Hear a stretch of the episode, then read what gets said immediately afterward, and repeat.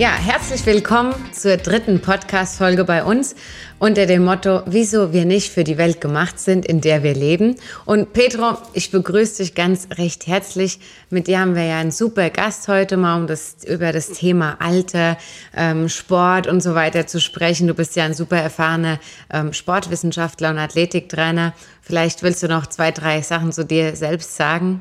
Mein Name ist Dr. Pedro González. Ich bin Sportwissenschaftler aus Hamburg, ich bin seit vielen Jahren auch als Trainer, als Personal Trainer, als Athletiktrainer in unterschiedlichsten Sportarten und auch äh, auf Vereinsebene bis erste Bundesliga Fußball bzw. Juniorennationalmannschaft tätig gewesen. Ich äh, fahre selber pro Jahr etwa 10.000 Kilometer Rad und äh, trainiere gerade für meine achte Ironman-Teilnahme. Ja, Wahnsinn, super. Und was würdest du sagen, jetzt bist du ja selbst ähm, schon auch einen langen Weg gegangen, hast irgendwie mit 18 schon viel Sport gemacht, mit 30 jetzt in deinem Alter. Was würdest du sagen, ist so die beste Sportart im Alter, was man machen kann? Ja, ganz grundsätzlich geht es natürlich darum, das Herz-Kreislauf-System auf einem hohen Niveau äh, zu stabilisieren, weil wir so ab dem 30., 35. Lebensjahr da auch schon enorm abbauen. Also das Myokard wird schwächer, der Herzmuskel, äh, die Lunge bildet sich zurück. All diese Dinge sind natürlich buchstäblich lebenswichtig. Was aber auch oft unterschätzt wird, ist die Bedeutung des Krafttrainings weil ja viele Menschen gerade so ab 50, 60 Jahren, vor allem die Frauen, äh, Probleme bekommen mit der Osteoporose, also mit dem sogenannten Knochenschwund und auch die Atrophie der Muskulatur da bereits einsetzt. Das heißt, das Krafttraining, das darf man jetzt nicht so im Sinne von Bodybuilding sehen, sondern einfaches Krafttraining mit dem eigenen Körpergewicht ist eben auch für Senioren oder für Menschen ab 40, 50 schon wichtig. Ja, spannend, genau. Also da hast du jetzt schon ein paar Punkte auch erwähnt, was halt so passiert, wenn man älter wird, ne? wie zum Beispiel das Herz wird schwächer. Was gibt's denn da noch so, wo einfach Training hilft, also wo du ganz klar sagst, okay, das sind die Probleme im Alter, wo wir uns mit beschäftigen und wenn du Sport machst, können wir eben da vorbeugen.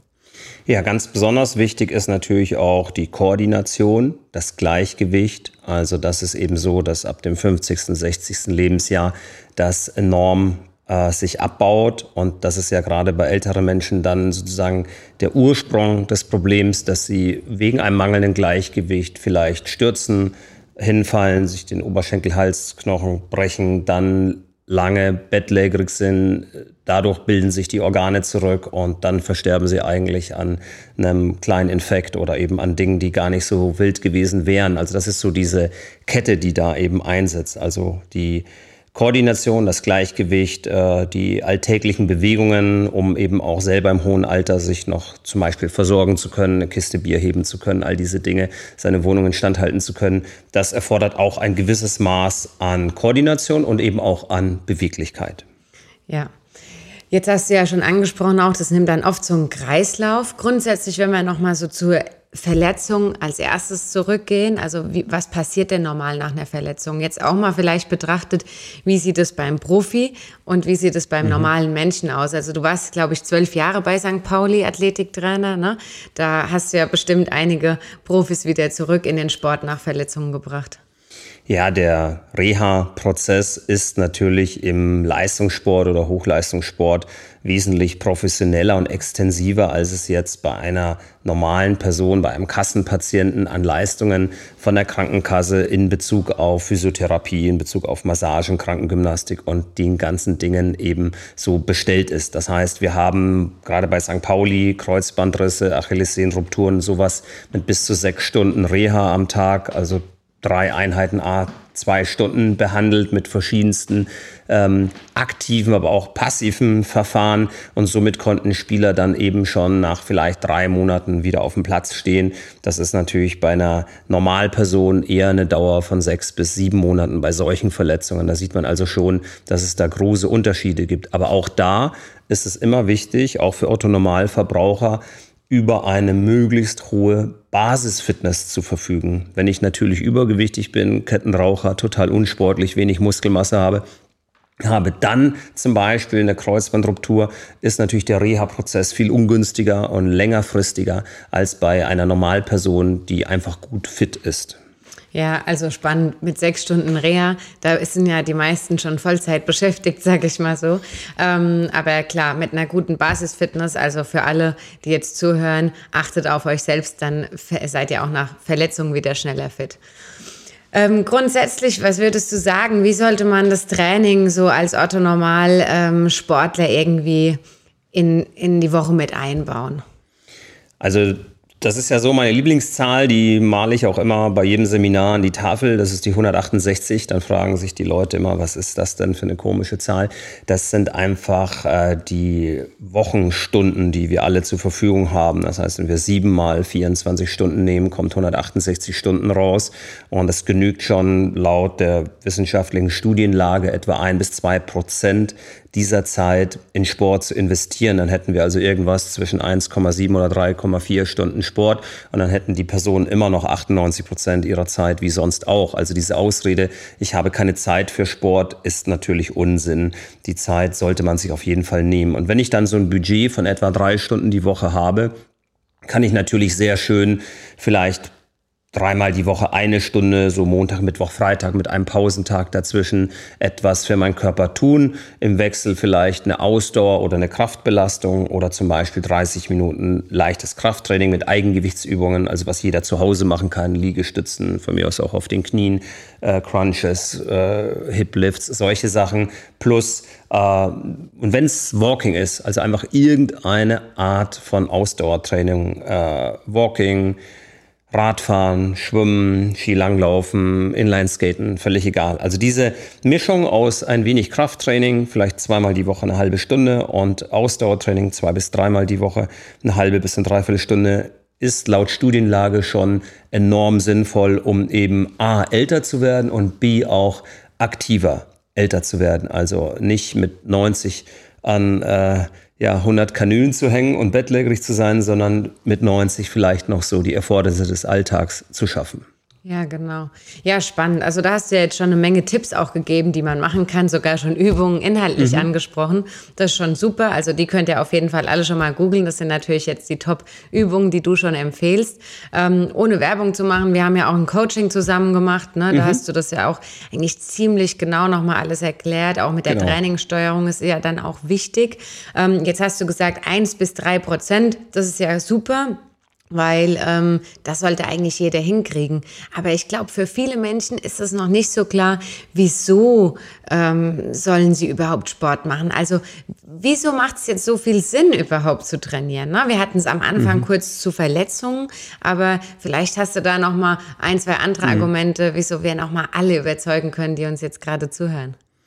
Ja, man muss ja sehen, dass der Mensch in seiner eigentlichen ursprünglichen Form von der Evolution äh, zu einer ganz anderen Aktivität gedacht ist, als es jetzt eben äh, im Jahr 2021 äh, fast überall auf der Welt der Fall ist. Also wir sind letztendlich Bewegungstiere, wir sind letztendlich Ausdauertiere wie ein sibirischer Schlittenhorn, wie Pferde, also einfach ein Wesen, was eigentlich pro Tag etwa 30 bis 40 Kilometer zurücklegen sollte. Das sind also die Werte, die auch äh, britische Wissenschaftler ermittelt haben, tatsächlich bei Naturvölkern im Amazonas, äh, in Afrika und so weiter. Das heißt, diese enorme Strecke, die vielleicht hochtrainierte Leute in unserer Gesellschaft einmal im Jahr machen, indem sie irgendwo bei einem Marathon teilnehmen und den erfolgreich absolvieren, das ist eigentlich die Norm. Also pro Tag mal 365 Tage. Und dafür ist unser Körper eigentlich ausgelegt und auch wenn wir nochmal zum Beispiel in die Steinzeit zurückgehen, war ja auch das Nahrungsangebot sehr kärglich. Also der Mensch hat nomadenhaft gelebt. Äh, es gab keinen Ackerbau, keine Viehzucht. Das heißt, das Nahrungsangebot war das, was man so auf dem Weg durch den Dschungel so zufällig findet. Und man hat vielleicht auch mal ein, zwei Tage gar nichts gefunden. Und das ist überhaupt kein Problem. Dafür haben wir unsere Fettreserven.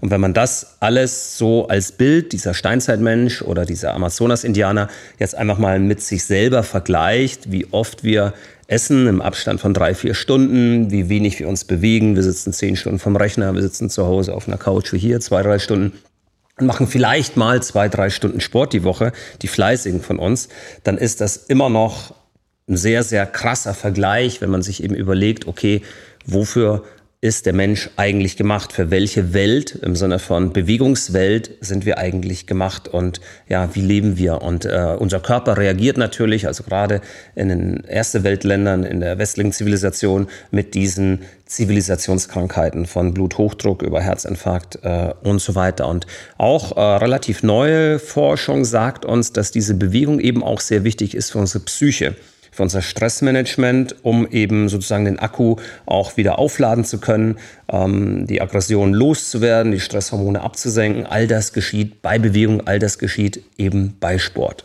Ja, Wahnsinn. Jetzt bin ich mal gespannt. Fragt ihr euch doch alle mal selbst, wie oft ihr eigentlich es schafft, wirklich irgendwie 10.000 oder sogar mal 20.000 Schritte am Tag zu machen. Also ich, durch Homeoffice bin ich schon extrem wenig jetzt auf meine Schrittanzahl gekommen. Dadurch habe ich natürlich zum Glück Sport als Ausgleich, aber manchmal gucke ich abends auf meine Uhr und habe irgendwie 3.000 Schritte. Mhm. Jetzt interessiert mich mal, wie viele Stunden Sport machst du aktuell? Bist du ja jetzt so in der Wettkampfvorbereitung? Ja, ich bin jetzt tatsächlich nach einem sehr langen Grundlagentraining, wo ich so bis zu 20 Stunden die Woche trainiert habe, wow. dabei deutlich weniger zu trainieren, damit man eben in den Wettkämpfen die notwendige Frische hat. Also im Moment liege ich in Anführungszeichen nur so bei 10 bis 12 Stunden.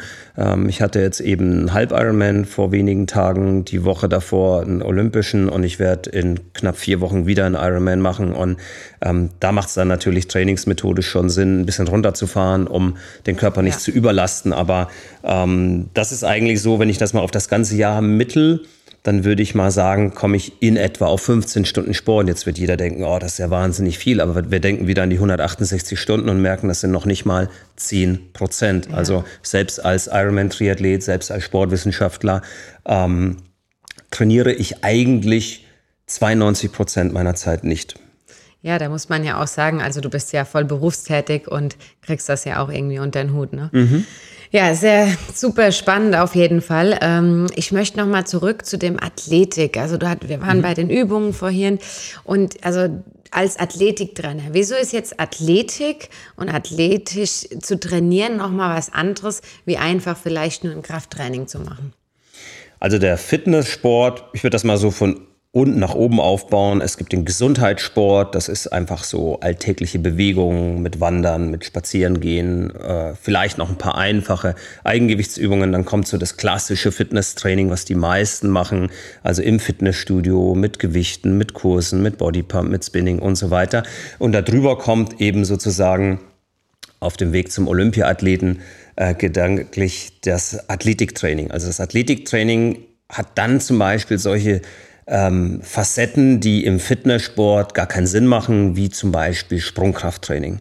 Schnelligkeitstraining. Das sind alles Dinge, die 45-Jährige, die dreimal die Woche äh, im Fitnessstudio pumpen, denen ist egal, ob sie 47 oder 49 Zentimeter hoch springen können. Das ist aber zum Beispiel bei einem Erstligafußballer ganz, ganz wichtig, weil ein Viertel aller Tore nach Kopfwellen erfolgen und vor jedem Kopfball eben auch ein Sprung erfolgt. Und das ist eben so die Differenzierung zwischen dem normalen Fitnesstraining und dem Athletiktraining. Das Athletiktraining ist sportartspezifisch. Bin ich Rückenschwimmer, bin ich Fußballer, bin ich Triathlet, da muss ich jeweils andere Übungen machen, dann habe ich auch andere äh, Schwerpunkte in meiner Trainingsmethodik, Intervallmethoden und so weiter.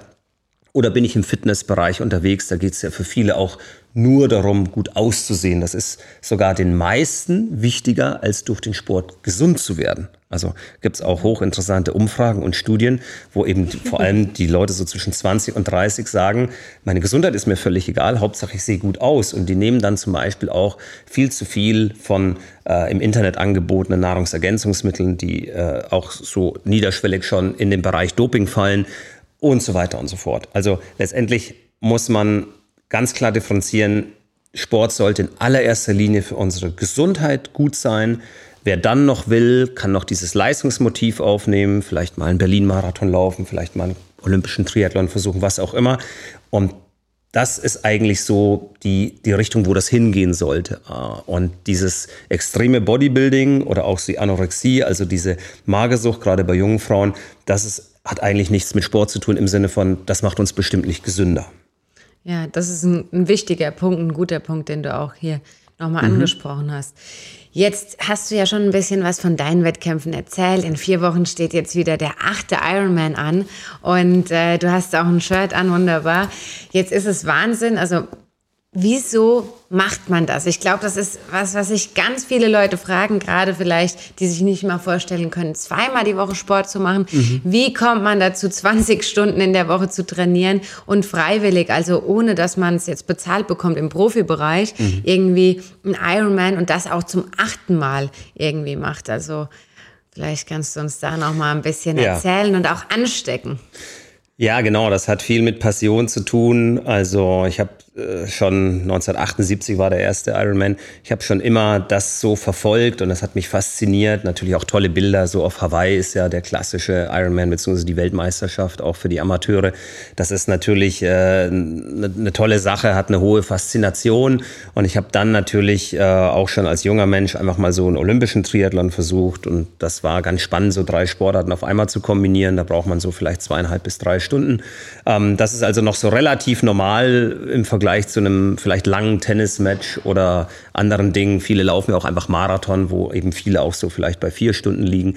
Naja, und wenn man dann natürlich fünf, sechs Olympische gemacht hat, dann denkt man sich, es gibt ja auch diese Halb-Ironman-Distanz, das sind also so ungefähr sechs Stunden. Und ähm, dann gibt es natürlich, wenn du die ein paar Mal gemacht hast, den großen Traum zu sagen, Vielleicht mache ich einmal in meinem Leben einen Ironman, das ist echt ein Härtetest, das wollte ich schon immer mal gemacht haben. Und dann reden wir eben von 3,8 Kilometer Schwimmen, äh, 180 Kilometer Radfahren und dann noch einen vollen Marathon, 42 Kilometer. Und allein wenn man sich das, auch wenn man schon mehrere gemacht hat, immer wieder so vor Augen hält, hat das eben eine Wahnsinnsfaszination. Und bei mir kommt hinzu, dass ich eben als Sportwissenschaftler, also diesen beruflichen, diesen theoretischen Hintergrund schon seit meinem Studium immer hatte. Man muss so und so trainieren für einen Marathon, man müsste so und so trainieren für was, was noch länger ist. Das heißt, man kennt die Tools, man kennt die Theorie, und will dann natürlich wissen, funktioniert das eigentlich auch in der Praxis? Funktioniert das bei mir, äh, diese Intervallmethoden, diese Koppeleinheiten, zum Beispiel 100 Kilometer Radfahren, sofort danach 10 Kilometer joggen? Und ähnliches. Und das ist natürlich sehr, sehr spannend, weil äh, ich sag mal, in der C-Klasse ein Fußballspiel, da weiß jeder, das dauert 90 Minuten, vielleicht schieße ich ein Tor, vielleicht äh, schieße ich keins, aber höchstwahrscheinlich schaffe ich das Spiel. Aber schaffe ich einen Marathon, ist schon eine größere Frage.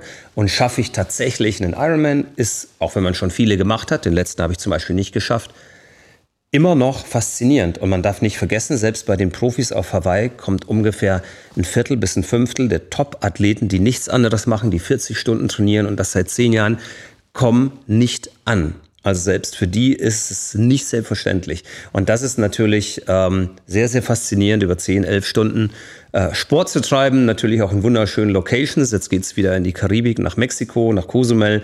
Das ist dann natürlich auch äh, für Ausdauersportler was ganz, ganz Tolles, in so einem Ambiente so einen schönen internationalen, zu, äh, zuschauerträchtigen Event sozusagen auch äh, mitzuerleben und dann wohl wie beim letzten Mal 2019 hoffentlich auch zu schaffen. Das ist einfach äh, ja eine große Leidenschaft und ich frage mich auch immer, was würde ich denn in den drei, vier Stunden am Tag wenn ich nicht trainieren würde, alternativ tun. Ich würde wahrscheinlich Fernseh schauen oder Zeitung lesen. Also es sind eben diese Stunden, die eigentlich jeder zur Verfügung hat, wenn er das unbedingt will. Ja, ja deine Disziplin ist da auf jeden Fall, glaube ich, äh, ganz vorne mit dabei. Und äh, da braucht man, glaube ich, auch diese Leidenschaft, die innere Passion wie du es benannt hast, um, um wirklich dran zu bleiben. Mhm.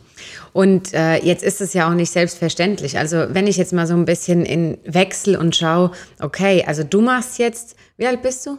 51 Jahre. Na, Männer darf man das ja zum Glück fragen. Ja. Mit 51 irgendwie noch ein Ironman und andere haben halt mit 51 Rückenbeschwerden, schon den vierten Bandscheibenvorfall. Mhm. Oder auch wenn ich jetzt mal hingehe und sage, okay, 50 Prozent der Bevölkerung ist übergewichtig und darauf ergeben sich ja eigentlich immer Folgeerkrankungen. Ne? Ähm, also das ist schon wahnsinnig wahnsinnig spannend und da frage ich mich auch nochmal, wie schafft man es denn, im Alter eben noch gut zu trainieren oder einfach dauerhaft so gesund auch zu trainieren. Eben nicht, wie du vorhin schon angesprochen hast, dann eigentlich irgendwie halb sich dabei abzumagern oder sonst mhm. was, sondern wie schafft man es, gesund zu trainieren, alle Komponenten von Gleichgewicht über ähm, Beweglichkeit, über Kraft, über Ausdauer mitzunehmen, ähm, damit man wirklich auch im Alter noch dann solche Leistungen bringen kann. Ja, das Alter ist ja ganz relativ. Also man kann eine Zelle immer gut oder schlecht behandeln. Und wenn man sie schlecht behandelt, altert man. Das heißt, es gibt sehr junge Leute, die äh, sehr ungesund leben, Drogen nehmen, äh, bis nachts um fünf jeden Tag wach sind und so weiter und so fort. Deren Zellen sind schon so geschädigt wie bei einem vielleicht 60-Jährigen oder mehr. Und es gibt natürlich auch äh, den Inada, das ist ein Superstar in der Triathlon-Szene, das ist nämlich kein Profi, sondern der ist 87 Jahre alt, ein Japaner der meistens als allerletzter, also die Cut-off-Zeit ist 17 Stunden, das heißt, man muss in 17 Stunden diese drei Disziplinen geschafft haben und er schafft das meistens gerade so und kommt dann ins Ziel und man sieht, das ist also ein Mensch, der faktisch gesehen schon sehr alt ist mit 87 Jahren. Viele erreichen dieses Alter gar nicht, aber er ist noch so fit, dass er sogar in Hawaii unter widrigsten Bedingungen den Ironman schafft und nicht nur einmal. Und das stützt eben auch so diese These, es gibt kein Alter. Es gibt einfach nur Zellen, die gut behandelt wurden und Zellen, die schlecht behandelt wurden. Und Zellen, die man schlecht behandelt, über die Ernährung, Schlafdefizit, keine Bewegung, Nikotin, Drogen und so weiter und so fort, die werden natürlich nicht 100 Jahre halten. Ja, und man kann eben auch spät erst anfangen und trotzdem, es gibt viele, die mit 50, 60 vielleicht erst anfangen, so richtig zu trainieren dann noch eine enorme sportliche Performance hinbekommen. Also man muss sich von diesem Altersbegriff lösen. Es gibt ja auch Menschen, ich weiß es nicht auswendig, die 116, 118 Jahre alt geworden sind. Das ist also auch stark überdurchschnittlich. Und auch aus dieser Altersforschung, äh, Best Aging, weiß man, dass es eigentlich immer diese Komponenten sind. Ernährung, Regeneration in Form von Schlaf, aber eben auch tägliche Bewegung. Also nicht Hochleistungssport, sondern Bewegung. Und wer diese drei Faktoren beachtet, natürlich spielt die Genetik ein bisschen mit rein, bin ich vielleicht familiär vorbelastet für Bluthochdruck oder Krebserkrankungen oder, oder, oder. Aber je nach Studie soll dieser Genetic Impact nur so um die 10 bis 15 Prozent liegen. Das heißt, 85 Prozent meines Geschicks habe ich eigentlich selber in der Hand, indem ich zum Beispiel diese drei, vier Stunden Sport die Woche mache. Ja, also wahnsinnig spannend, diese mhm. Faktoren. Und was ich immer auch noch wichtig finde, Ernährung sagt man immer, gesunde Ernährung. Und äh, was viele dabei nicht bedenken, ist, dass zum Beispiel Wasser trinken auch eines unserer Lebenselixiere ist. Ne? Deshalb sollte man auf jeden Fall immer auf eine gute, gute Hydrierung achten. Ist ja fast bei jedem Stoffwechselprozess irgendwie beteiligt, Wasser mhm. und Sauerstoff. Da sind wir natürlich auch wieder beim Training. Deshalb es sind alle Komponenten wichtig, aber ich glaube, ne, die Muskulatur ist im Alter unheimlich wichtig, weil sonst kann ich nicht mehr laufen oder breche mir Knochen, wenn ich hinfall.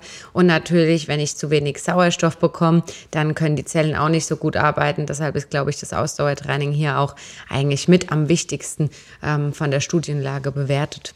Absolut. Das ist ja die Basis von allem. Wie gesagt, ich, wenn ich irgendwann im hohen Alter eine Funktion habe, dass ich vielleicht den linken Ellenbogen nicht mehr ganz strecken kann. Das sind alles Dinge, die sind nicht angenehm.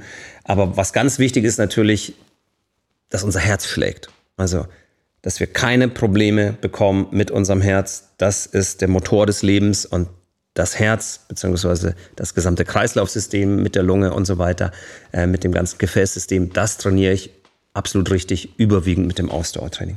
Super. Bevor wir jetzt komplett beenden, habe ich noch eine persönliche Frage. Mhm. Das kitzle ich immer noch mal raus. Du hast ja schon ein bisschen was erzählt, das hast du viel allgemein erwähnt. Aber was ist für dich ganz persönlich, wo du sagst, das ist irgendwie gesund und das ist ungesund. Vielleicht auch vielleicht noch eine kleine Sünde. Ich meine, äh, du Klar. trainierst ja 20 Stunden, machst vieles super, hast keine Probleme. Aber ja. was ist so deine Herausforderung und was machst du, was besonders gesund ist? Also ich würde das auch wieder so aufdifferenzieren. Wir können mal mit der Ernährung anfangen. Ich glaube, es ist überhaupt kein Problem, wenn man sich fünf, sechs Tage die Woche gut ernährt, dann am Samstagabend, weil es eine Geburtstagsparty ist, auch mal drei, vier Bier zu trinken oder auch mal ein Stück Kuchen oder zwei oder drei zu essen. Das macht gerade vor dem Hintergrund von so einer hohen Kalorienumsetzung durch täglichen Sport überhaupt nichts aus. Also bei der Ernährung achte ich schon darauf, dass ich mich meistens gut ernähre. Ich sage mal 80 Prozent Regel, 80 Prozent meines Tages, 80 Prozent meiner Woche esse ich nur gute Sachen oder trinken gehört natürlich auch dazu. Und so 10 bis 20 Prozent der Zeit kann man auch mal feiern natürlich.